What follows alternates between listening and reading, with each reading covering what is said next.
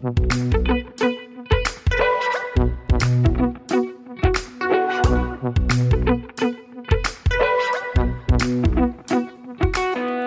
Herzlich willkommen zu unserer neuen Folge und zwar der ersten Folge im Jahr 2020. Ähm, unsere Folge 13, wenn ich mich nicht sehr irre. Wir hatten das neulich schon mal kurz, wir hätten es vielleicht nochmal nachgucken müssen, aber ich bin mir relativ sicher, dass es unsere 13. Folge ist. Ich würde aber sagen, das bringt auf jeden Fall Glück statt Unglück. Ähm, und genau, wir sind wieder hier bei Praktisch Theoretisch, dem Wissenschaftspodcast aus der Uni Bielefeld, bei dem wir uh, immer versuchen, eine praktische Frage zu stellen und sie mit wissenschaftlicher Theorie oder zumindest wissenschaftlichen Antworten oder Antworten aus der Wissenschaft. Ich fange an. Man merkt schon, dass ich es versuche, gerade ein bisschen anzupassen auf das heutige Thema. Ähm, habe ich schon zu beantworten gesagt. Egal, ich schließe es so an und äh, ich bin Rebecca Moltmann. Und äh, ich bin wie immer Stefan Fasold und ja, ich freue mich wieder hier zu sein. Ich war jetzt ja länger weg. Wir hatten schon eine Folge zusammen aufgenommen wieder im Dezember, aber jetzt freue ich mich wieder ja im altbekannten Studio zu sein, nicht mehr so weit weg in Großbritannien. Und ja, frohes Neues auch nochmal äh, nachträglich fast. Wenn, wenn ihr das hört, ist es ja noch später. Darf man nicht, bis zum zehnten wahrscheinlich, ne? Okay. Ähm, ja, wir haben heute ähm, das ganz Besonderes vor. Ähm, deswegen müssen wir, ich, ich will nur nicht zu viel verraten, aber auf jeden Fall das Mikro uns wieder ein bisschen zuschmeißen, Rebecca und ich. Das kennt ihr aus einer älteren Folge schon. Das heißt, wir werden uns nicht äh, unterbrechen können, was eigentlich ganz gut ist. Und jetzt gebe ich das Mikro. habe ich das eben schon geschafft. Jetzt gebe ich das Mikro wieder weiter an Rebecca, äh, weil die erzählt jetzt mal, äh, worum es äh, eigentlich geht heute. Ähm, und dann verrate ich euch nämlich gleich schon mal den Aufhänger. Und zwar ist die Frage, die praktische Frage, kann Wissenschaft die Welt retten? Das hören jetzt unsere Gäste auch das erste Mal und denken sich jetzt, oh mein Gott, äh, was für eine Vorlage. Ähm, und zwar geht es ein bisschen darum, äh, dass wir so das Gefühl haben, mit äh, Forschungsergebnissen alleine, wenn man sich äh, aktuell äh, Klimawandel und so weiter anschaut, geht es offenbar nicht. Ähm, und dann ist so ein bisschen die Frage, was kann eigentlich Wissenschaft noch darüber hinaus tun, außer eben irgendwie forschen und vernünftige Ergebnisse aufbereiten. Ähm, und was kann man vielleicht darüber hinaus trotzdem aus der Wissenschaft heraus tun? Und äh, aus diesem Grunde haben wir uns ein paar Gäste eingeladen, ähm, die gemeinsam die interdisziplinäre Ringvorlesung seit letztem Jahr, Oktober letzten Jahres, genau, organisieren. Und zwar setzen ja heute fünf Menschen, also das ist wirklich die höchste Gastanzahl, die wir jemals hatten äh, in unserem Podcast. Passt ja auch zur Folge 13, würde ich jetzt einfach mal so behaupten. Ähm, genau, und die stellen sich einfach gleich äh, mal selber vor und wie es dazu gekommen ist, eben zu dieser, ich habe den Namen noch gar nicht gesagt, äh, Vorlesungsreihe Lectures for Future. Ähm, und dann könnt ihr euch alle natürlich schon mal denken, äh, worum es geht und was das Thema grob ist und genau. Äh, ja, genau. Also wir sind heute zu siebt im Studio und ja, wie Rebecca schon gesagt hat, äh, machen wir erstmal eine Vorstellungsrunde. Rebecca und ich sind ja schon bekannt, aber wir fangen mal, ja, ich sage mal, äh, rechts von mir an und äh, genau. Vielleicht könnt ihr kurz sagen, ähm, wie ihr heißt und äh, auch, was euch dazu motiviert, bei diesem äh, ja, super spannenden Projekt mitzuarbeiten. Hi zusammen, vielen Dank für die Einladung. Ich bin Manuel Palm. Ich bin wissenschaftliche Hilfskraft am Arbeitsbereich für iberoamerikanische Geschichte an der Uni in Bielefeld und äh, ich bin einer der Mitorganisatoren der Lectures for Future oder beziehungsweise der Mitorganisatoren äh, der Lectures for Future. Äh, ich kümmere mich da schwerpunktmäßig um die technische Umsetzung. Also das heißt, wir bieten einen Livestream an und stellen die Videos, die wir dann aufzeichnen, auch danach nochmal zur Verfügung auf der CIAs eigenen Homepage. Und äh, ich bin dann meistens der Mann an der Kamera und äh, schaue halt eben, dass da technisch alles läuft. Bewegt hat mich vor allen Dingen einfach mein beziehungsweise mein äh, Bewusstsein dafür, dass es, dass diese ganze Diskussion sehr emotional geführt wird und es ist einfach schön und auch vor allen Dingen notwendig, aber dass man sich wissenschaftlich mit dem Thema auseinandersetzt.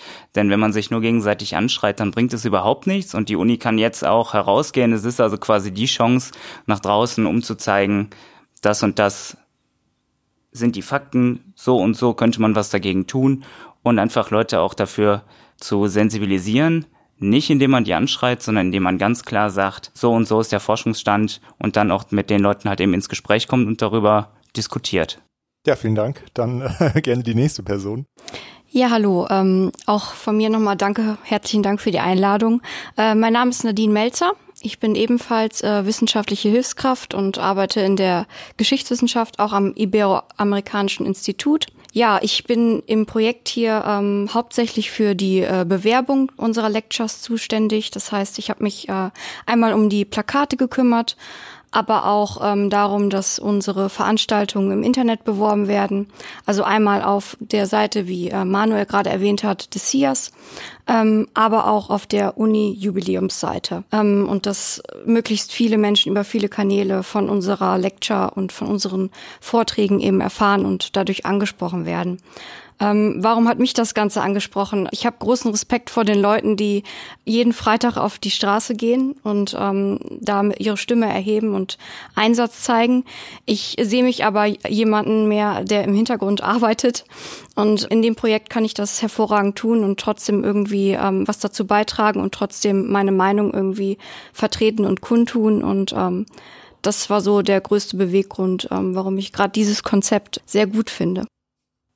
Hallo, ich bin Anne-Kathrin Watzecher. Ich arbeite als Biologin an der Fakultät für Biologie im Qualitätspakt Lehre zurzeit noch und bin sicherlich auch durch die Fridays-Bewegung noch ein wenig mehr aufgerüttelt worden und sehe den dringenden Handlungsbedarf und glaube, dass wir hier an der Uni einen Teil dazu beitragen können, indem wir ein Forum bieten, um den momentanen Erkenntnisstand vorzustellen und dann auch zu diskutieren und ja, idealerweise Handlungsempfehlungen daraus abzuleiten.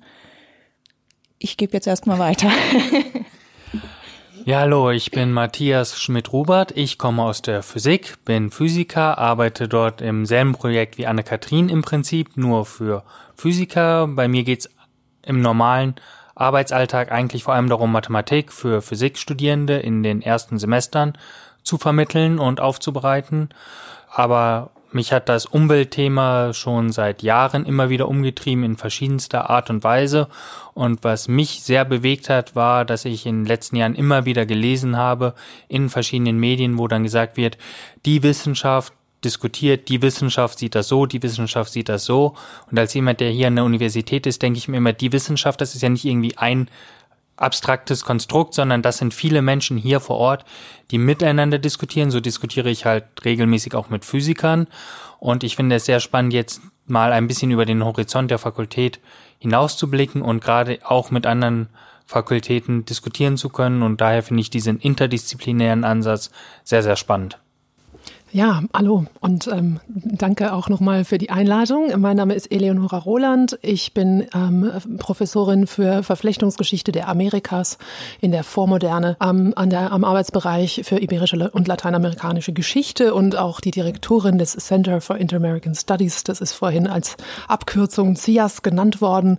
Ich sage das nur, weil auf der Homepage ähm, des CIAS unter Termine auch unsere Lectures for Future sozusagen ihren Platz haben und ähm, dort eben die vorhin von Manuel genannten Videos abzurufen sind. Werbeblock Ende.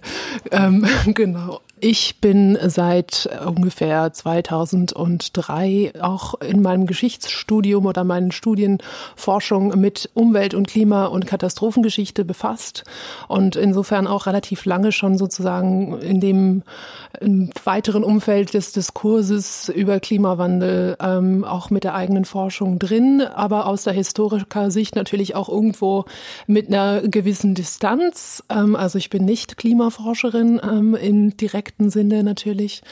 Aber daraus natürlich ähm, sehr stark die Motivation und die Bewegung auch ähm, an den äh, gegenwärtigen Themen. Ich orientiere auch meine eigene Forschung natürlich daran irgendwo. Und ähm, deswegen war der Impuls ähm, auch dann aus der Fridays for Future Bewegung, also das sozusagen als erstmal Auslöser, dann daraus was zu machen und glücklicherweise dann Gleichgesinnte in anderen Fakultäten gefunden zu haben und auch ähm, durch den Antrieb der beiden äh, Studierenden Manuel und Nadine, die auch durchaus noch mal so ein bisschen im Hintergrund äh, den Push gegeben haben, sozusagen, dass das äh, auch von meiner Seite her dann auch noch mal richtig in die Tatgang ging, waren die Auslöser. Ja, vielen Dank für eure Vorstellung und schön, dass ihr alle hier seid. Ähm, es klappt ganz gut mit den Mikros anscheinend. Und bevor wir jetzt in Medias Res gehen, ähm, haben wir noch uns zwei Fragen notiert. Erstmal, der Untertitel eurer Vorlesungsreihe lautet ja Der Mensch in einer begrenzten Umwelt. Was ist denn diese begrenzte Umwelt eigentlich? Ähm, ich glaube, das ist gerade im letzten Jahr, vorher auch schon, aber im letzten Jahr ganz besonders, bekannt und vielen Interessierten auch bewusst geworden, dass unser Planet die Erde begrenzt ist und dass wir tatsächlich durch Schadstoffe, die wir überall ablagern, ausstoßen, durch massiven Flächenverbrauch dazu führen, dass wir das sechste große Artensterben haben seit Existenz unseres Planeten und damit es immer offensichtlicher wird, dass ähm, wir planetare Grenzen erreichen. Und das sind die Grenzen, von denen da die Rede ist. Ich vermute mal, dass unsere zweite Frage daran anschließt. Ähm, wir sammeln ja hier in dem Podcast äh, schwierige Fachwörter und eins, ein weiteres schwieriges Wort äh, ist, äh, ich hoffe, ich spreche es richtig aus, direkt Anthropozän. Was ist das denn? Also das Anthropozän ist ähm, ein Begriff, der ein neues Zeitalter beschreibt. Und zwar eben das Zeitalter des Menschen sozusagen. Der Anthropos ist da sozusagen in dem, in dem Begriff drin. Entworfen wurde der Begriff ähm, vor jetzt mittlerweile 20 Jahren, 2000 sozusagen, ähm, ist der durch einen Atmosphärenphysiker Paul Krutzen und einen ähm, Biologen, Eugene Sturmer, wenn es mir recht ist, genau, ähm, die haben zusammen ein Paper ähm, publiziert, in dem eben äh, dieses Anthropozän sozusagen lanciert wurde als neue Epoche und zwar auf der Basis von naturwissenschaftlichen Beobachtungen eben, dass man die Spuren menschlichen Handelns sowohl in der ähm, Atmosphäre bis in die tiefen Bodenschichten überall sehen kann. Also der Mensch zum Antrieb, zum planetaren Antriebs- oder Veränderungsfaktor sozusagen geworden ist und mit Klima natürlich Klimawandel als einem Faktor, aber eben nur einem. Das ist nochmal wichtig zu sagen, weil viele Leute jetzt mittlerweile das schon sozusagen parallelisieren. Gut, äh, dann haben wir das auch nochmal geklärt. Äh, Stefan, hast du aber gut ausgesprochen, ne? Nicht wie, äh, was heißt Interdisziplinarität? Nein. Authentizität? Nee, aber das war es nicht. Ich muss mal drüber nachdenken. gut, dass wir, wir hatten das bestimmt zehnmal gefühlt. Naja, mindestens fünfmal. Aber egal, jetzt haben wir es schon wieder vergessen. Ihr habt eigentlich schon ein bisschen äh, selber eine gute Überleitung gebaut für äh, die Frage, die ich habe. Und zwar, ich glaube, Manuel, du hast es gesagt, mit der emotionalen Diskussion. Ähm, und was ich daran ganz spannend fand, ich war letztes, Ende letzten Jahres auf einer Tagung zur Wissenschaftskommunikation und da gab es auch so eine Session, die so ein bisschen die Frage gestellt hat, warum hat Greta Thunberg eigentlich das geschafft, was Wissenschaftlerinnen irgendwie nicht geschafft haben? Weil die Ergebnisse lagen ja schon lange auf dem Tisch sozusagen und sind jetzt auch wirklich kein, eigentlich ist es nichts Neues, aber wie ähm, hat eine 16-Jährige quasi geschafft, dieses Thema ähm, zu so einer großen gesellschaftlichen, politischen, ähm, also hat die Aufmerksamkeit dafür so geschärft. Das war so ein bisschen von einer Session eben das Thema. Ähm, und da ging es natürlich auch viel um dieses ganze, okay, wenn du halt einen bestimmten Punkt erreicht hast, dann kommst du halt mit der reinen Kommunikation von Ergebnissen irgendwie nicht weiter, sondern dann kommt eben eigentlich diese emotionale Seite und dann steht da halt irgendwie so ein Mädchen, das auch zur, zur äh, jungen Generation irgendwie gehört äh, die halt die Leute anklagen kann und so weiter und so fort. Äh, trotzdem finde ich halt irgendwie den Ansatz spannend, dass man aber eben trotzdem nicht auf dieser emotionalen Schiene eben bleiben will aus der Wissenschaft heraus, weil das ist ja eben die Frage, wenn Wissenschaft das nicht kann, wie positioniert sie sich eigentlich dann eben über das Forschen hinaus? Und deswegen finde ich, das eigentlich ein ganz spannender vermittelnder Ansatz irgendwie zwischen beiden, äh, habe ich so den Eindruck. Und das habe ich jetzt natürlich schon selber irgendwie hier so vor mich hin referiert. Eigentlich wollte ich von euch vor allem wissen, wie ihr das seht und wie ihr das auch vielleicht in der Konzipierung für diese Reihe oder in den Überlegungen für die Reihe euch gedacht habt, was so ein bisschen auf eine Frage abzieht, die ich eigentlich später noch habe, wie es vielleicht dann auch in den Diskussionen läuft. Ich weiß ja auch nicht, könnt ihr gleich nochmal was zu erzählen, was für Menschen da eigentlich auch hinkommen. Ihr habt ja sowohl Veranstaltungen innerhalb der Universität gehabt, als auch eben im, im Stadtraum, in der Volkshochschule zum Beispiel. Ähm, genau, also das waren jetzt viele Fragen, aber vielleicht möchte jemand äh, anfangen. Ja, also ich denke, ähm, was äh, gerade diese Emotionalität, also was Greta Thunberg dann natürlich geschafft hat, das ist an der Uni deswegen immer relativ problematisch, weil man sich ja doch natürlich einmal schwer tut, nach draußen zu gehen. Also die Uni ist ja fast wie ein abgeschlossener Raum in sich und äh, man ist dann halt eben mit Wissenschaftlern zusammen unter sich, so habe ich es zumindest häufig empfunden. Und das heißt, was, wenn man dann nach draußen geht tatsächlich, dann wissen die Leute eigentlich relativ wenig. Also auch, wenn ich sage, ich studiere Geschichte oder ich habe vorher noch Musikwissenschaft studiert. Wenn ich sage, ich studiere Musikwissenschaft, dann äh, herrschen meistens immer Fragezeichen und dann fragt man natürlich erstmal, ah, was machst du denn dann damit? Und was aber dann tatsächlich halt eben an Forschung äh, so stattfindet und so weiter, das wird relativ selten nur außen wahrgenommen. Und äh, da ist es natürlich so, es geht gar nicht darum, wirklich sich jetzt nur auf die, äh, nur auf die Hard Facts zu äh, konzentrieren, also bei Greta Thunberg und Fridays for Future zum Beispiel, sondern die gehen natürlich davon aus, also die haben natürlich die äh, Wissenschaft da im Rücken schon, aber die sagen jetzt, hey Leute, also es reicht nicht mehr zu sagen, okay, wir haben das und das, sondern jetzt müssen wir was tun und ähm, jetzt müssen wir halt eben gucken, dass wir umdenken. Und die fordern dann ganz klar halt eben ein, dass irgendwas gemacht werden soll.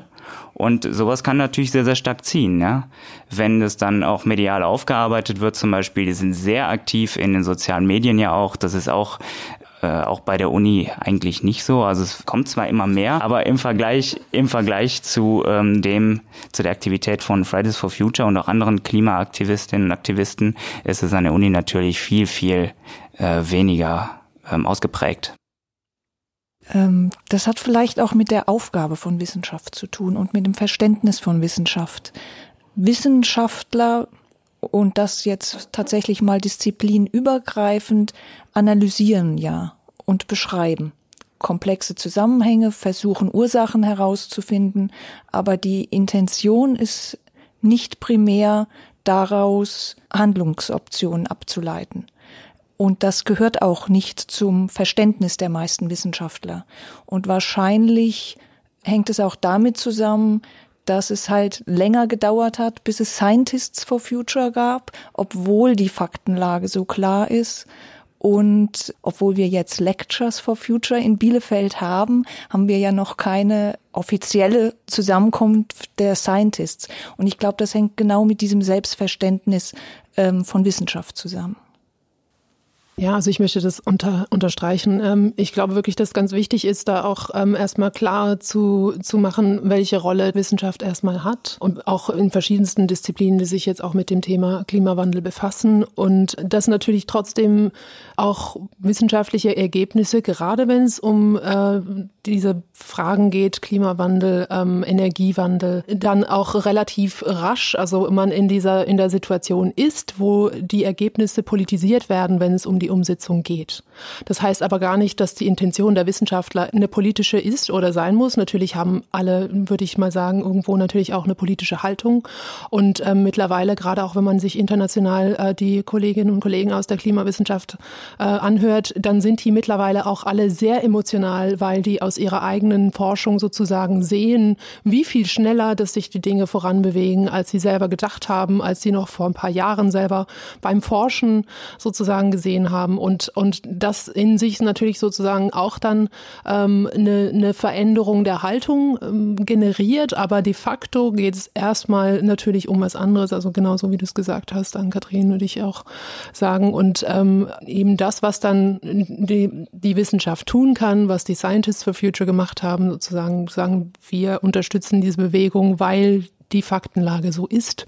Da würde ich sagen, schließen wir uns auch so ein bisschen von der Haltung her an. Also einfach das Wissen, was sozusagen an der Uni Bielefeld zu dem Thema da ist, zur Verfügung zu stellen, ja, und auch dann jetzt eben interdisziplinär zusammenzubringen und dann möglicherweise auch hoffentlich, und das tun wir mit der Kooperation mit der VHS, eben ein bisschen aus dem universitären Umfeld raus ich finde es ganz spannend, was ihr gesagt habt, dass man das im Prinzip auch natürlich darauf äh, basieren muss, was haben wir für eine Expertise an der Uni Bielefeld. Ähm, es gibt natürlich auch andere Institute, ihr hattet ja auch schon Gäste darüber, werdet ihr gleich äh, auf jeden Fall noch was erzählen. Und ich finde es einfach immer einen spannenden Gedanken. Wir haben eine Folge mal aufgenommen mit jemandem, da ging es äh, um eine Befragung, ob, wenn man Besuche in Moscheen hat mit Schülerinnen und Schülern, ob das Vorurteile gegenüber dem Islam abbaut. Ähm, und da ging es auch so ein bisschen darum, das war ein Projekt. Und dann hat das BMBF, glaube ich, als Richtlinie irgendwie erwartet, dass halt auch Handlungsempfehlungen Empfehlungen abgeleitet werden. Und wir haben auch darüber gesprochen, so viele Wissenschaftlerinnen und Wissenschaftler sind sich dann aber, glaube ich, auch gar nicht so bewusst, inwiefern Handlungsempfehlungen wäre es überhaupt denn die Zielgruppe? Also was, was genau erwarten die eigentlich von uns? Ähm, und ich finde es aber, es ist ja ne, allgemein dieser Theorie-Praxis mehr oder weniger Transfer. Ähm, finde ich ist ein sehr spannendes Thema und ich meine, Uwe Schneidewind hat 2014, glaube ich, gesagt, Klimaforschung irgendwie als transformative Wissenschaft auch bezeichnet und dass das vielleicht aber schon auch ein Forschungsbereich ist, in dem man dann irgendwie vielleicht doch eine andere Position einnehmen muss oder vielleicht doch eher auch wirklich, also Handlungsempfehlung klingt auch immer so komisch didaktisch, aber dass man irgendwie schon den Leuten so ein bisschen sagen muss, was macht man eigentlich dann mit diesen Ergebnissen, die wir jetzt haben. Also das wäre ja auch so eine Position, also das ist der Direktor des Wuppertal-Instituts für Klimaforschung heißt es. Ähm, ich ich verlinke es nochmal in den Show Notes dann später.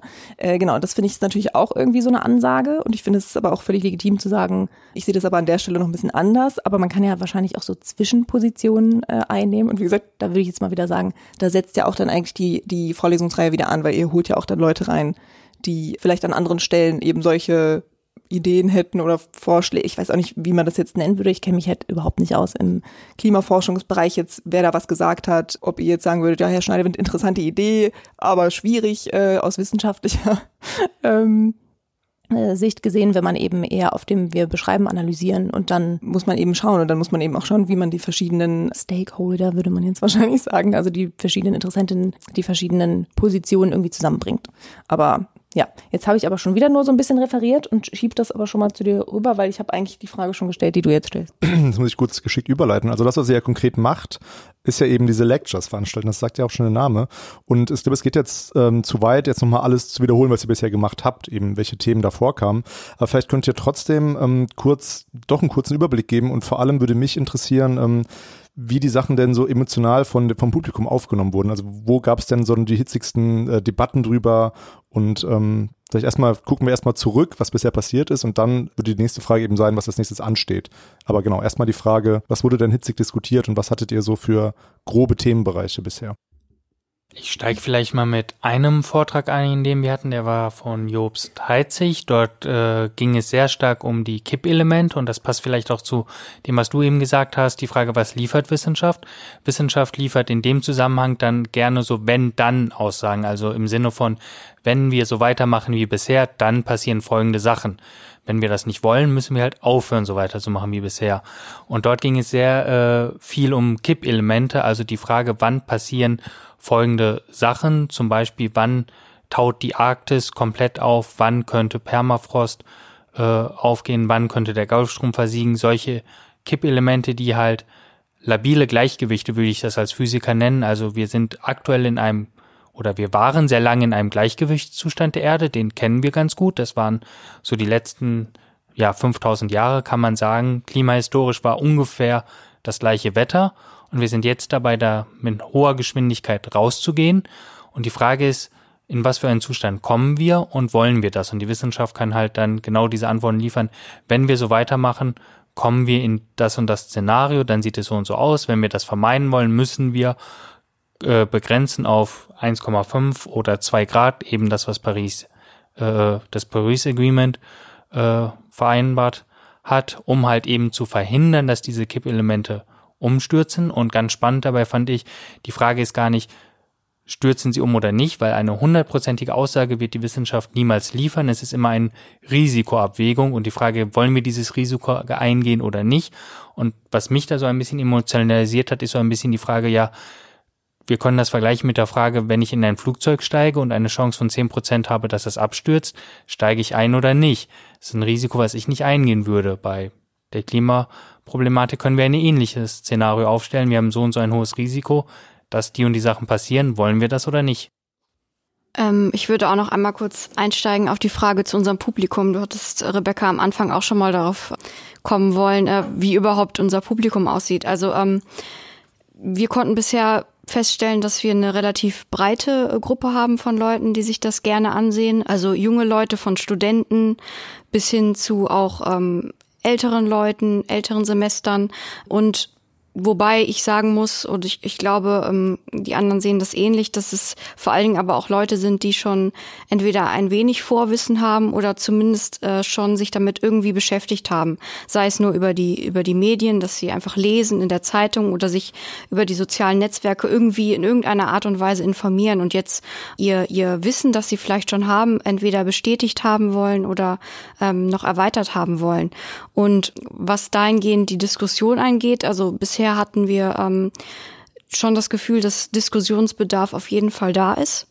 Das ist von Thematik zu Thematik natürlich immer ein bisschen unterschiedlich, weil es auch Themen sind, die ähm, zunächst erstmal verstanden werden müssen, auch vom Publikum. Also wenn wir jetzt in physikalische Grundlagen gehen oder in ähm, auch in klimahistorische Grundlagen, die einfach erstmal auf den ersten Blick sehr fern erscheinen aber dann durch die Diskussion und auch die Diskussion, die dann eben ähm, ja zusammen mit dem Vortragenden stattfindet, der dann darauf äh, reagieren kann, können dann eben wieder diese Rückbezüge hergestellt werden. Also was hat das jetzt gerade mit mir und meiner Situation zu tun?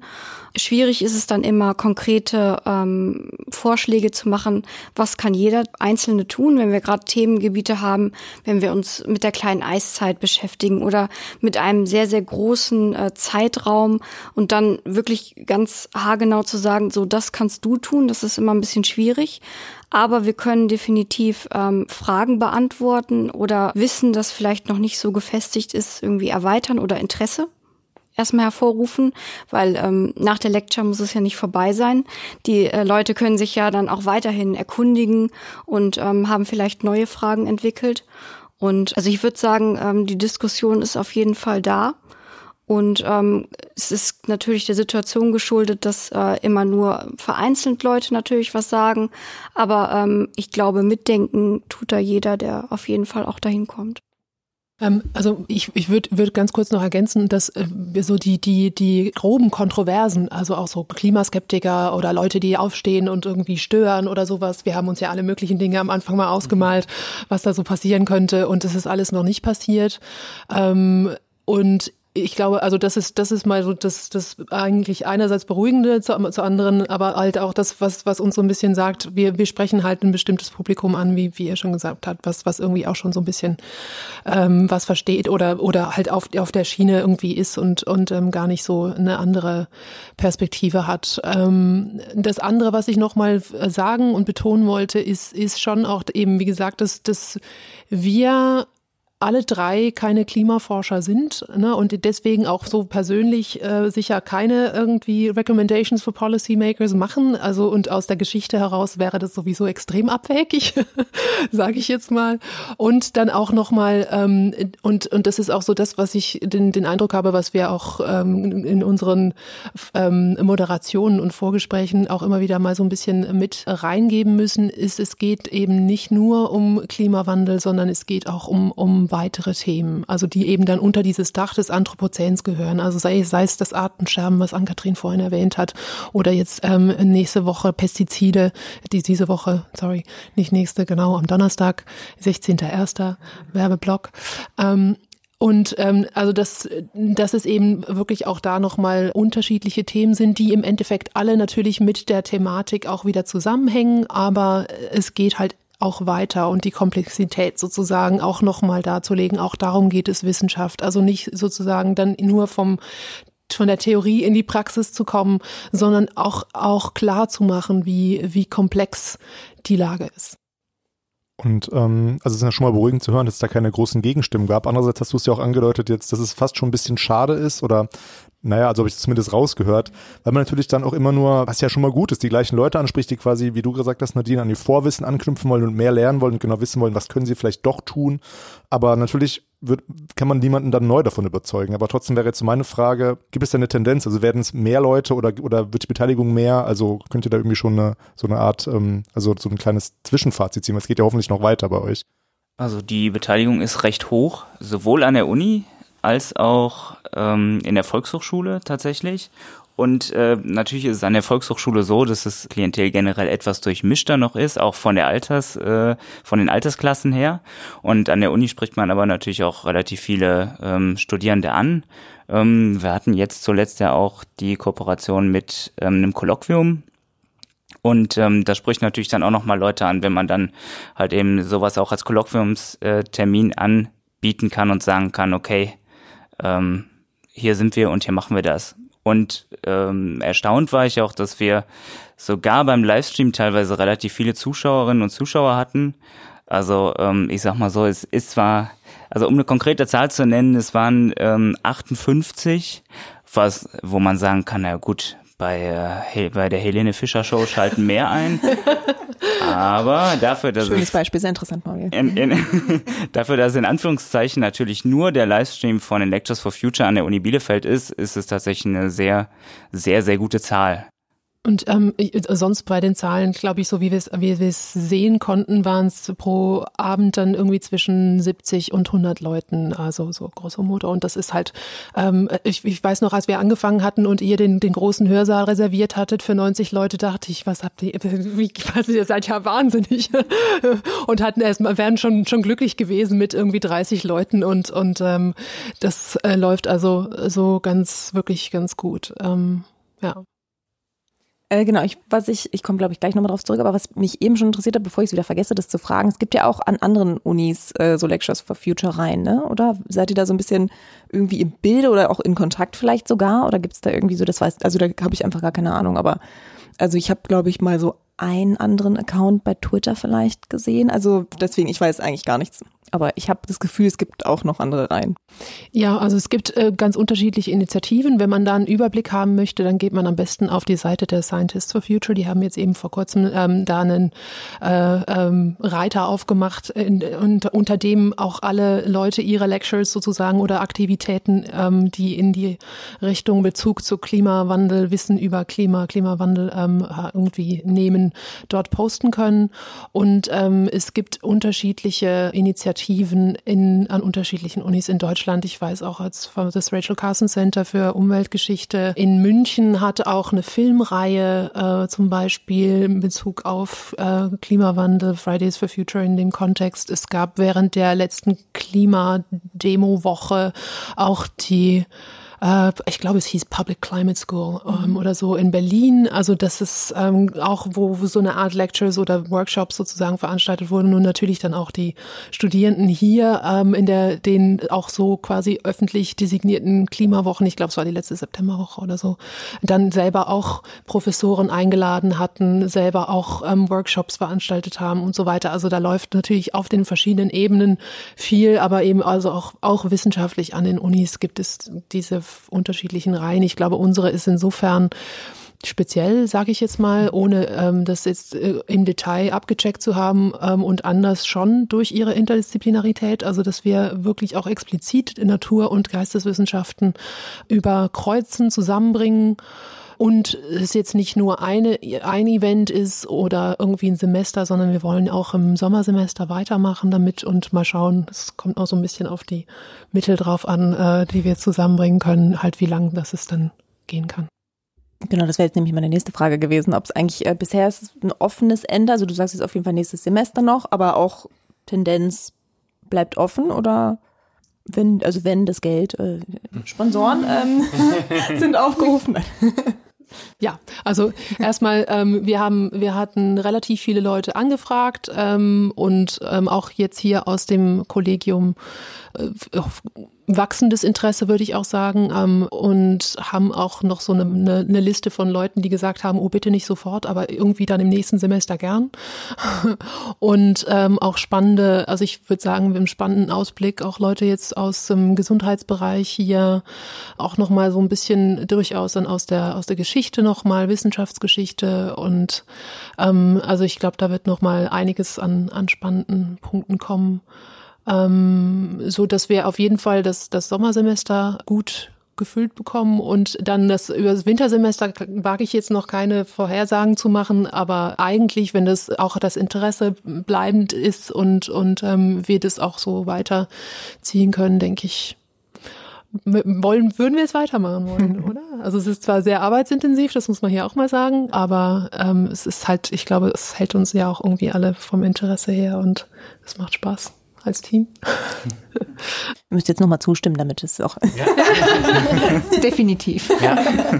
Aber genau, das habe ich nämlich eigentlich äh, mir auch schon so vorgestellt, dass es ja auf jeden Fall auch Kolleginnen gibt, wahrscheinlich auch von, also fakultätsübergreifend, die irgendwie sagen, das finde ich ja mega spannend, kann ich da eigentlich auch mitmachen oder kann ich da vielleicht meinen äh, Gast vorschlagen oder so. Also so stelle ich mir das jetzt jedenfalls äh, vor, weil ich eben auch glaube, dass die Leute das äh, irgendwie umtreibt und dann könnte man ja hoffen, und ich fühle mich jetzt auch, als würde ich Werbung machen, äh, dass vielleicht auch andere eben noch vielleicht was beisteuern können oder beitragen können. Also wenn man das auf viele verschiedene Schultern verteilt, äh, dann müsste das ja eigentlich funktionieren, weil ich finde das super. Also ich glaube, es gibt da auch einfach noch viele Themen, die spannend wären. Also gerade ne, nochmal mit dem, mit dem Untertitel, äh, was ihr gesagt habt, dass es da ja eigentlich auch noch mehr Raum gibt, jetzt nicht nur für irgendwie akute, ähm, das, was die vielleicht die meisten Menschen jetzt äh, als erstes schon mal gehört haben, sondern dass man eben auch wirklich mal was zum Artensterben, zu was weiß ich machen kann. Das finde ich eben auch sehr spannend. Ähm, habt ihr jetzt nochmal mit Blick auf so den Wunsch, vielleicht auch Leute zu erreichen, die nicht schon so ein, also ich meine, das ist halt immer, ich meine, ich als Wissenschaftskommunikatorin stelle mir die Frage natürlich sowieso ständig, wie kommt man eigentlich an die Leute ran, die eben gar kein Vorwissen oder vielleicht auch nicht bisher so viel Interesse an sowas hatten oder wie auch immer. Habt ihr da irgendwie auch so ein bisschen Überlegungen schon, wie ihr da vielleicht noch, noch Leute irgendwie motiviert kriegt? Ne? Wir haben ja, ihr habt am Anfang, Nadine, hat, du hast schon mal über die Bewerbung nochmal gesprochen, ähm, wie man vielleicht auch Leute ansprechen kann, irgendwie durch vielleicht einen Ortswechsel oder so. Habt ihr da auch irgendwie noch Pläne? Also ganz konkrete Pläne kann ich da jetzt noch nicht anbieten, aber ähm, folgendes Problem ist, die Leute, die sich ähm, so erstmal wenig in ihrem Alltag mit Klimawandel oder mit diesen Fragen beschäftigen, sind in bestimmten Kanälen unterwegs. Wahrscheinlich Social Media kann man sehr viele Leute erreichen. Aber dennoch ähm, ist es immer schwierig, wenn sich jemand äh, noch gar nicht mit dem Thema beschäftigt hat, irgendwie einen Zugang dazu zu finden. Also in, in äh, Strukturen äh, reinzukommen, die schon bestehen. Also ähm, hier an der Uni, wenn wir mit Plakaten beispielsweise äh, werben, das sehen dann wieder Studenten. Ähm, Im Internet ist es dann noch mal etwas breiter, aber auch äh, müssten es auf jeden Fall auch Leute sein, die danach irgendwie suchen. Ähm, wir sind äh, inzwischen auch bei Social Media vertreten.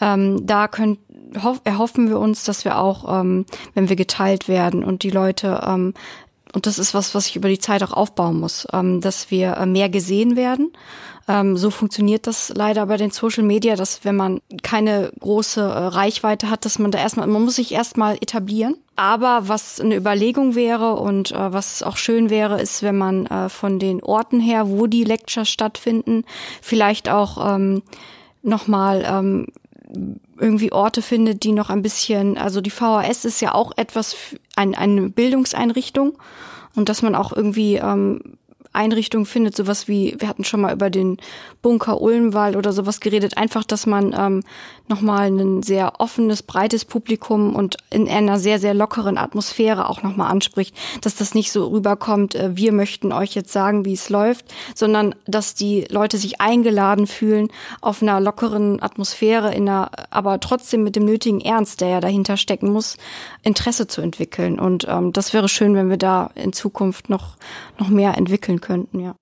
Das wäre tatsächlich, das geht auch so ein bisschen in, äh, in die Frage über, ob er auch andere Formate nochmal so ein bisschen anstrebt. Ne? Also ob weil ich meine, das heißt Lectures for Future ist klar, dass irgendwie das das Format ist und wenn man das als Ringvorlesung konzipiert hat. Aber genau, das wäre nämlich ähm, auch die Frage gewesen, ob man eigentlich auch nochmal den Wunsch hat, vielleicht das noch stärker diskussionsförmiger zu machen. Ne? Also, aber das hast du jetzt eigentlich auch schon ein bisschen mit beantwortet sozusagen. Aber also es gibt ja äh, das Format auch vor allen Dingen an der Volkshochschule, dass wir halt eben danach sowas wie eine Podiumsdiskussion haben. Also dass man zwei kurze Vorträge hört. Das ist jetzt äh, beim nächsten Termin auch wieder so am äh, 16.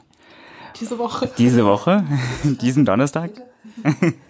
Und ähm, da wird es dann halt eben so sein, dass man zwei kurze Vorträge hat, äh, jeweils 25 Minuten und dann wird eine Diskussion geleitet. Also das heißt, dann können Leute entweder natürlich Fragen stellen, das geht immer, oder aber einfach auch sagen, ähm, ich sehe das aber so und so oder gibt's denn da nicht irgendwelche Wissenschaftler, die mal das und das gesagt haben?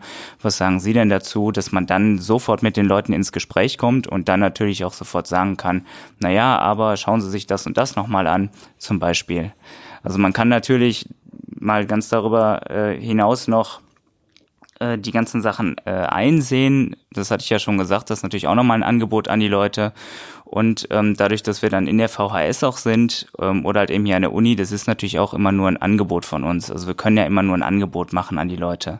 Und entweder man möchte sich dann, dann damit beschäftigen oder halt eben nicht. Wir haben natürlich den Vorteil, dass wir halt eben keine Handlungsempfehlung geben. Das ist insofern ein Vorteil, als dass es äh, tatsächlich dann aus der Emotionalität herausgeholt wird. Denn äh, wenn die Leute von jemand anderem gesagt bekommen, du musst jetzt das und das machen, dann ist man sehr, sehr schnell in so einer Abwehrhaltung und sagt, nein, das mache ich extra deswegen nicht. Oder von euch lasse ich mir halt eben gar nichts sagen. Genau die Ablehnung, die dann ja auch Fridays for Future und ähm, anderen Klimaaktivisten halt eben gerade so entgegenschlägt.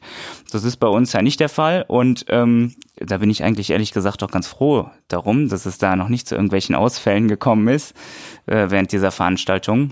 Aber wie gesagt, also es ist ja erstmal eine Sache, damit wir halt eben die Leute mobilisieren können, damit man Interesse weckt und man sich dann darüber hinaus auch dann damit noch beschäftigt.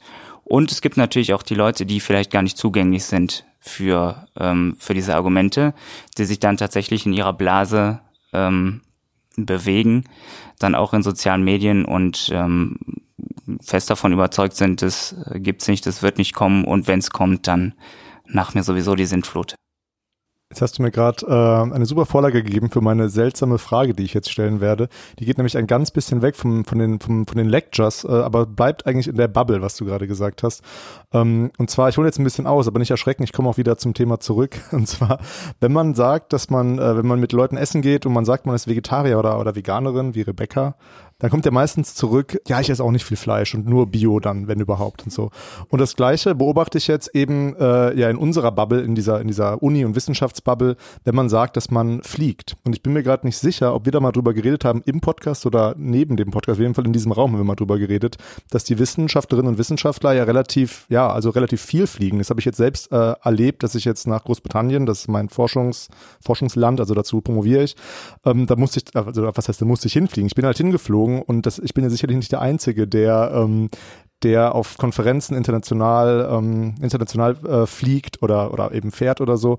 Aber die Frage ist jetzt, ich finde halt, man kann da ganz, ganz gut ablesen, dass sich das ein bisschen verschiebt. Denn wenn ich eben Leuten sage, ich, äh, ich fliege jetzt in Urlaub nach, äh, wo fliege ich denn hin? Nach, nicht nach Bali, aber keine Ahnung, nach nach Australien und ich will da das Feuer löschen oder ich weiß nicht, nein. Ich fliege irgendwie in Urlaub auf jeden Fall, nach, nach Nordamerika. Dann kriegt man ja eigentlich, dann, dann muss man sich dafür schon so ein bisschen gleich mit entschuldigen, wie bei den, wie das bei den Vegetariern irgendwie dann so ist, also diesem Zusammenhang. Und deswegen ähm, das ist ja in meiner Bubble so, aber beobachtet ihr das auch? Erstmal die erste Frage. Und wie geht ihr denn eigentlich konkret damit um? Also mit euren Flugreisen? Macht ihr Urlaub oder, äh, klar macht ihr hoffentlich Urlaub, aber ähm, wie ist es denn mit eurem, ja, mit eurem, mit der, mit dem Beruf und ähm, also ja, Thema Flugreisen. Das würde mich jetzt ein bisschen äh, interessieren. Also erstmal nimmt ihr das auch so wahr, dass sich da ein bisschen was verschiebt in der Gesellschaft, dass Flugreisen anders wahrgenommen werden? Das sollte sich dafür entschuldigen. Und genau, fliegt ihr. Im Kontext der Organisation dieser Lectures oder auch äh, von Vorträgen in der Climate Week im September ähm, letzten Jahres hier in Bielefeld ähm, habe ich erstaunt festgestellt, dass es zu einem Thema wird, auch unter Wissenschaftlern und Wissenschaftlerinnen. Damit habe ich so nicht gerechnet. Das wird sonst wurde das nicht thematisiert, aber ich habe von mehreren gehört, die tatsächlich auf eine ähm, Konferenz in China oder Nordamerika verzichtet haben mit dem Argument, so wichtig ist das jetzt auch nicht, ähm, als dass es diese x Tonnen CO2 rechtfertigen würden. Ähm, das fand ich sehr interessant. Ähm, und in gewisser Weise auch erfreulich. Manches kann man vielleicht auch durch zunehmend bessere Technik ähm, ersetzen, aber das kann man schon seit einigen, fast einem Jahrzehnt durch eine entsprechende Technik ersetzen. Es wurde nicht gemacht, aber ich habe den Eindruck, das fängt jetzt an. Und im privaten Umfeld, ich fliege nicht mehr, ähm, so, also ich werde es nicht ganz ausschließen können. Ich werde meinen Kindern es nicht verbieten, so sie sich was von mir verbieten lassen äh, und glaube, da muss jeder seinen Weg finden und seine Entscheidung treffen. Ich glaube, es wird aber auch ganz klar, dass alles, was wir tun oder auch was wir nicht tun, Konsequenzen hat. Und bei bald zehn Milliarden Menschen kann man das entsprechend hochrechnen. Und das kann man tatsächlich relativ einfach rechnen. Es ist nur Dreisatz und man sollte das auch tun. Ja, was man auch machen kann, man kann ja Flüge zum Teil kompensieren. Äh, da gibt es äh, verschiedene Webseiten, die das äh, machen. Das ist etwas, was ich tue, wenn ich denn mal fliege. Grundsätzlich versuche ich auch es zu vermeiden, aber immer funktioniert es nun mal nicht.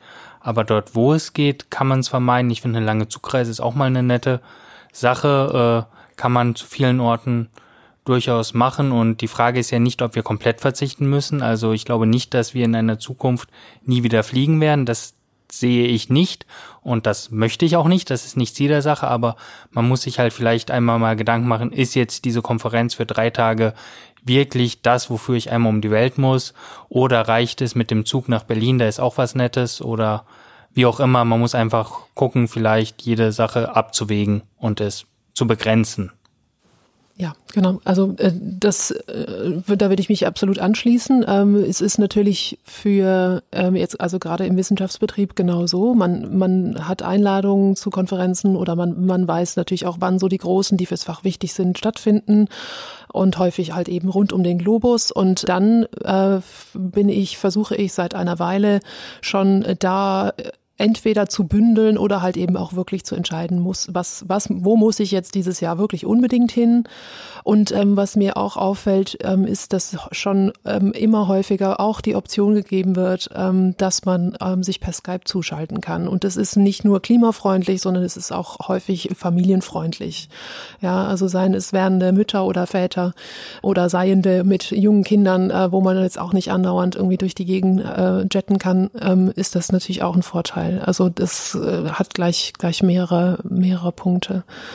Und da bewegt sich was, ähm, muss man echt sagen, ähm, im wissenschaftlichen Umfeld. Es gibt ja jetzt auch diese, glaube ich, auch richtige Initiative von den Scientists for Future, irgendwie unter 1000 oder was auch immer mache ich es nicht, sozusagen. Also unter 1000 Kilometern fliegt man nicht, sondern fährt halt Zug.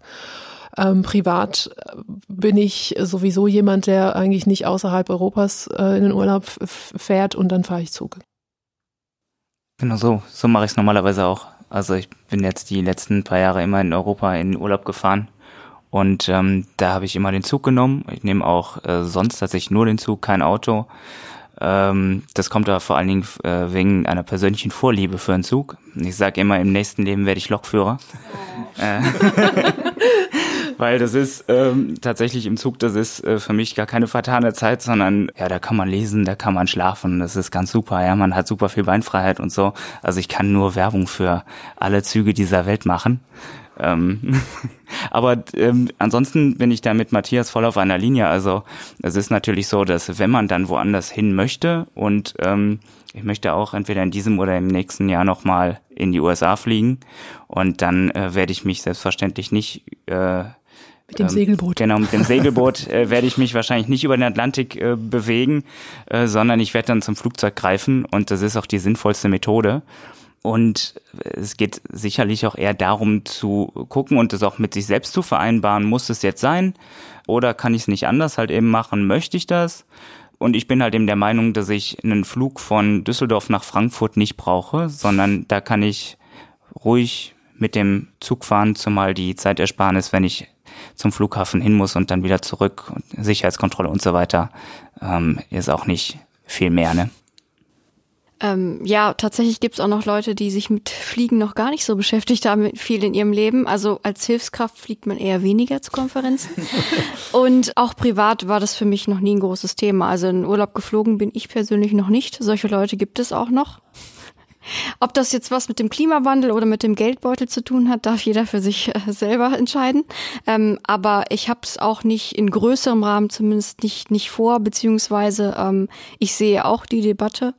Und für mich wäre es ebenfalls ähm, ein, ein Muss, darüber auf jeden Fall vorher nachzudenken ob das, äh, ob das mhm. sinnvoll wäre oder ob es einfach auch, ich äh, kann durchaus auch ähm, von einer emotionalen Seite verstehen, wenn, wenn, wenn Menschen sagen, sie möchten auch was sehen von der Welt. Und das ist teilweise ähm, mit dem Zug sehr gut möglich, aber manchmal halt eben auch nicht. Und das ist dann wieder jetzt äh, eine größere Debatte. Aber ähm, auf jeden Fall sollte man es in seine Entscheidung mit einbeziehen. Ja, sehen von der Welt finde ich ein super Stichwort, weil man sieht ja eigentlich im Zug mehr von der Welt, als wenn man im Flugzeug sitzt. Ähm, ich bin dann auch tatsächlich ähm, aus Großbritannien zurückgefahren mit dem Zug. Ähm, und ja, wie du gesagt hast, Manuel, ich fahre auch sehr gern Zug und es ist ja auch ein Wunder eigentlich, dass man von London nach Bielefeld, also von, sage ich mal, Tür zu Tür, braucht man ja fast nur sechs Stunden. Das ist ja eigentlich unglaublich. Das ist ja fast schneller als Fliegen. Wenn man nämlich äh, aus Bielefeld muss man ja irgendwie nach Düsseldorf oder Hannover fahren äh, mit dem Zug und dann ins Flugzeug steigen. Naja, aber es leitet auch ganz gut über in unsere jetzt äh, letzte Frage, wo wir euch dann gleich auch um so eine Art Schlussstatement bitten würden. Aber also, weil ich finde halt, das Zugfahren in Deutschland ja schon oder ja, es kann auch ein Ärgernis sein, wenn man eben merkt, dass die Preise halt ähm, halt echt irgendwie teilweise noch sehr hoch sind, so dass man sich dann eben doch entscheidet, ja, ich fahre jetzt doch Auto oder oder man muss sich dann doch irgendwie, ja, fliegen ist natürlich wirklich frevelhaft in, innerhalb Deutschlands. Ähm, aber ich finde das natürlich dann auch so, ja, da kann man überlegen, ob die Politik dann in die Verantwortung genommen werden muss, das zu subventionieren. Also jetzt irgendwie, was weiß ich, neue Strecken ausbauen oder eben, oder eben klar, subventionieren. Und das wäre jetzt eben auch unsere letzte Frage. Also was sind denn so, jetzt nicht unbedingt Politikerinnen und Politiker, aber was wären denn eventuell sowas wie, ähm, also Wunschgäste oder ähm, was habt ihr noch für Wunschthemen? Was sind so eure ja, Idealvorstellungen? Und genau, also das könnt ihr beantworten. Ansonsten vielleicht einfach nur ein Schlussstatement oder was, äh, was ihr noch loswerden wollt. Ähm, also Wunschgäste, äh, ich glaube, angefragt ähm, hatte auch äh, Walter Pfeiffer, der äh, Physiker, der bei uns auch schon vorgetragen hat ähm, in einem unserer einer unserer Lectures, äh, der selber persönlich bekannt ist mit äh, Stefan Rahmsdorf, dem einem der bekanntesten Klimaforscher in Deutschland, der am Potsdam Institut für Klimafolgenforschung ähm, sitzt äh, den fänden wir natürlich toll, wenn wir den herbekommen würden. Ähm, das ist momentan in Arbeit. Vielleicht hört er ja mit und ähm, äh, hat, hat jetzt nach diesem Gespräch umso mehr Lust zu kommen. Hoffen wir natürlich. Man könnte sich natürlich dann auch in der Weiterentwicklung, je nachdem, mal vorstellen, dass wir auch internationale Klimaforscher, also vielleicht eben auch aus Nordamerika, wenn sie dann vielleicht sowieso irgendwie da sein sollten, irgendwie einladen könnte. Aber das ist, glaube ich, alles eher noch so im Bereich der, der Träume. Ähm, ansonsten also war jetzt die Frage auch jetzt nicht nur nach Wunschgästen, sondern auch sonst nach, nach Wünschen sozusagen, was, was, was passieren sollte sozusagen, klimapolitisch oder? Auf jeden Fall. passt ja zum Fliegen. Ja, also ähm, wie gesagt, ohne dass wir jetzt ähm, irgendwie irgendwelche Recommendations oder oder sonst irgendwas abgeben wollen oder so, aber ich ich ich persönlich beobachte jetzt mit äh, Freude natürlich, dass irgendwie Luxemburg und andere Orte ihren öffentlichen Nahverkehr komplett äh, gratis umstellen. Und ähm, natürlich ist Deutschland ein anderer Fall, alles klar, bin ich verstehe ich total, aber auch da kann man sich trotzdem irgendwo Beispiele nehmen und und ähm, lokal mal überlegen, ähm, was man eigentlich ähm, sozusagen machen kann, um öffentlichen Nahverkehr so viel attraktiver zu machen, um mehr Leute in, die, in den öffentlichen Verkehr reinzubringen, vom, vielleicht hoffentlich vom Auto wegzuholen. Wie gut das dann immer klappt, ist die andere Frage. Aber ähm, also das wäre so mein, mein, mein Gefühl von, von Dingen, die man wahrscheinlich ohne jetzt irgendwie die Welt komplett auf den Kopf stellen zu müssen, irgendwie beginnen könnte zu tun. Ja, ich beginne mein Schlussfazit mal mit noch einem kleinen Werbeblock. Wir sind ja auch auf den sozialen Medien, bei Facebook, Lectures for Future Bielefeld zu finden und auch bei Twitter sind wir. Dort kann man uns gerne folgen, dann weiß man, wann sind die nächsten Veranstaltungen. Dort kann man uns aber auch gerne schreiben mit, hier, ich kenne einen Kandidaten, der wird doch super passen. Wir sind gerne offen, uns das anzuhören und wenn dort interessante Vorschläge kommen, die passen, die Zeit haben, nehmen wir das gerne auf. Also nicht nur zum Info bekommen, sondern auch, um mit uns in eine Diskussion zu kommen. Soziale Medien, Facebook und Twitter haben wir und die Homepage, die schon erwähnt wurde. Äh, zu meinem Wunsch, was politisch passieren könnte oder zur Frage weg vom Auto, da möchte ich vielleicht von mir selbst ein bisschen erzählen. Ich habe selbst kein privates Auto, habe nie eins besessen, aber ich mache Carsharing. Also ich äh, ich möchte jetzt keine Werbung für irgendwelche Firmen machen, aber es gibt halt die Möglichkeit. In Bielefeld äh, gibt's auch nicht so viele. Schon verraten. Verdammt. Aber ich finde das ganz spannend, weil für mich bedeutet es, wenn ich ein Auto miete, also ich muss nicht das Auto selbst kaufen, sondern ich muss dann quasi die Kosten pro Kilometer und pro Zeit und dann ist es schon eine ganz andere Frage, wenn ich nach Lemgo zum Beispiel zu meinen Eltern fahren möchte, dann ist das Auto in der Tat teurer als die Bahn, weil ich halt die echten Kosten für diese Fahrt bezahlen muss und nicht äh, die Kosten für, das vergessen wir gerne, wenn ich ein Auto gekauft habe für, keine Ahnung, 10.000, 20.000 Euro, was auch immer, dann habe ich das erstmal investiert und dann rechne ich das nicht pro Strecke, sondern ich habe es ja schon und das ist halt der große Unterschied zum Zug. Den Zug kaufe ich halt nicht, sondern ich zahle nur für die eine Fahrt. Und das ist bei Carsharing-Angeboten ein fairerer Vergleich. Ich greife auch nochmal das Thema Verkehr auf und glaube, dass wir nicht nur eine Mehrwertsteuersenkung auf den langen Strecken, was ja jetzt gerade passiert ist, ähm, brauchen, sondern eine deutliche Subvention des Nahverkehrs. Ähm, Beispiel von meinem Heimatstädtchen, zehn Kilometer von Bielefeld entfernt in Werther, kostet es fünf Euro nach Bielefeld und das ist bei weitem zu teuer. Das ist seit 15 Jahren immer wieder Thema und keiner glaubt, es ändern zu können. Und da sind wir an einem Punkt, dieses keiner glaubt, es ändern zu können, müssen wir in den Griff kriegen. Und wenn jeder so ein ganz kleines Stückchen Verantwortung übernimmt und versucht, in seinem Umfeld etwas zu verändern, dann wären wir schon einen Riesenschritt weiter. Und so wünsche ich mir für die Universität Bielefeld, dass jetzt überlegt wird. Es gibt ein äh, äh, Konzept für einen Ausbau, weil wir ja eine neue Fakultät gegründet haben hier an der Universität, die medizinische Fakultät. Wir brauchen weitere Gebäude. Die Konzepte sind da und ich würde mich riesig freuen, wenn sowohl diese Gebäude als auch die bestehenden im Hinblick auf Nachhaltigkeit und regenerative Ideen wirklich vorbildhaft gestaltet würden. Wir haben die Option, natürlich ist es teuer, aber wir müssen uns überlegen, wofür wir das Geld eigentlich ausgeben wollen. Als Gesellschaft. Die Uni hat nur begrenzte Mittel. Ähm, ja, was ich mir für die Lectures auf jeden Fall wünsche, ist nicht nur, dass es äh, weitergeht, ähm, noch eine lange Zeit, sondern dass wir auch noch von unseren Themen her und Vortragenden vielfältiger werden können.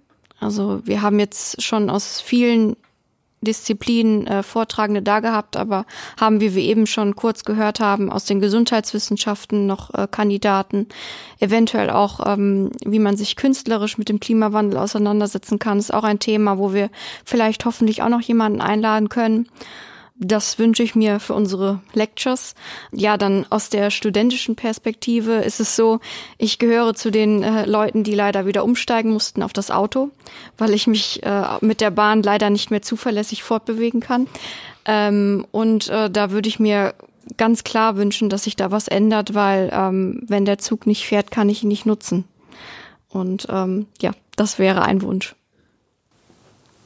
Mein Wunsch wäre gerade für die Lectures, dass wir uns dann auch mit äh, Energiegewinnung, äh, Energiespeicherung und so weiter nochmal beschäftigen. Denn ich sehe daran auch eine ganz, ganz große Chance, halt eben ähm, CO2 halt eben einzusparen. Äh, ich kann mich aber trotzdem als passionierter Bahnfahrer äh, natürlich den Wünschen anschließen hinsichtlich des Verkehrs. Äh, wünsche mir aber auch, dass gerade energiepolitisch da noch was passiert. Und ähm, der größte Wunsch ist allerdings, dass beide Seiten oder alle Seiten, was Diskussionen angeht, ähm, deutlich abrüsten. Denn ähm, wenn man sich das durchliest, die Kommentare nicht nur in den sozialen Medien, sondern gerade auch auf ähm, den Kommentar in den Kommentarspalten äh, unter Zeitungsartikeln und so weiter, da beschimpfen die Leute sich auf die übelste Weise. Äh, sowas würden die sich, wenn die sich wirklich von, wenn die so sich gegenüber sitzen würden, wie wir das hier machen, dann würden die sich das niemals ins Gesicht sagen. Und ähm, vielleicht denkt man darüber dann nochmal nach, ähm, denn ich muss ja nicht akzeptieren oder ich muss ja auch nicht gut finden, was der andere mir da sagt. Aber es ist halt eben nun mal so, dass ich es aushalten muss. Und äh, als erwachsener Mensch, denke ich, kann man auch, oder von einem erwachsenen Menschen kann man dann, denke ich, auch erwarten, dass er das auch aushält, ohne äh, heftige Beleidigungen oder Drohungen oder was weiß ich nicht was gegenüber anderen Leuten da auszusprechen. Also das wäre tatsächlich der größte Wunsch, dass wir da vielleicht auch wieder ein bisschen mehr Vertrauen in äh, die Wissenschaft und Wissenschaftlerinnen und Wissenschaftler ähm, zurückgewinnen und bekommen und man halt eben da einfach ein bisschen abrüstet. Das wäre nicht schlecht. Manuel auf jeden Fall der Diplomat heute in der Runde. Ihr seid alle diplomatisch natürlich. Ähm, ja, vielen Dank erstmal für diese äh, schönen Einsichten und Wünsche. Ähm, und wir finden es spannend. Ich werde auf jeden Fall versuchen, Donnerstag. Und wie gesagt, ich hoffe, wenn ihr das hört, ist das heute. ich sage ich mal tentativ. Ähm, vorbeischauen. Unter anderem unser der Projektleiter meines Wissenschaftskommunikationsprojekts, äh, Jürgen Büschenfeld, zu Gast. Und äh, helft mir, wer noch? Caroline Müller genau. aus der Biologie. Ah, richtig. Ich, hab, ich erinnere mich wieder an das Plakat. Ähm, genau, das ist die nächste Veranstaltung. Und ähm, wir fragen aber unsere Gäste zu, zum Schluss immer noch eine Frage. Du kennst sie schon, aber vielleicht hast du sie schon wieder vergessen. Ähm, Eleonora war ja schon mal zu Gast. Ich meine, es war Folge 8 für alle, die noch mal ein bisschen in historische Klima, vielleicht auch, hm, ich glaube, es war 8, ja, hineinhören wollen. Ähm, was habt ihr denn zuletzt gelesen? Oder vielleicht bei dem Thema äh, könnte man vielleicht auch danach fragen, was habt ihr vielleicht zuletzt gelesen, was so ein bisschen ähm, vielleicht auch mit, mit dem Thema äh, eurer Vorlesungsreihe zu tun habt. Äh, sonst ist aber auch nicht schlimm, kann alles sein. Wir sagen auch immer, es kann auch die letzte E-Mail sein, es kann auch der letzte Roman, was auch immer euch gerade in den Sinn kommt. Tatsächlich, passend zum Thema von Tanja Busse, ein Buch, was 2019 rausgekommen ist, Das Sterben der anderen. Da geht es ums Artensterben und sie ähm, findet eine sehr gut zu lesende und trotzdem aufrüttelnde Sprache für das, was da gerade passiert, auch hier in Deutschland. Das klingt wie eine Empfehlung. Ja, ist es.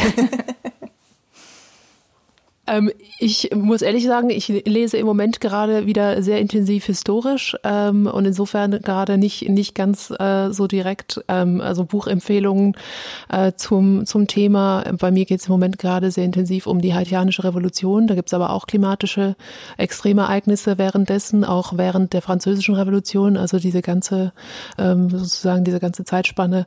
Ähm, wie gesagt, ver vergangene Extremereignisse und revolutionäre Momente sozusagen in der Geschichte. Äh, ja, das äh, ist so das Thema. Ansonsten lese ich dann vor allem halt äh, Zeitung, Tagesgeschehen. Ist auch wichtig. Ja, ich habe angefangen, eine längere Buchreise, äh, Buchreihe zu lesen, die aber in der Tat nichts äh, damit zu tun hat. Ein Fantasy-Roman, einfach weil man auch mal abschalten muss und auch mal an was anderes denken muss. Äh, aber und welche ist das? Äh, die Witcher-Serie. Ah.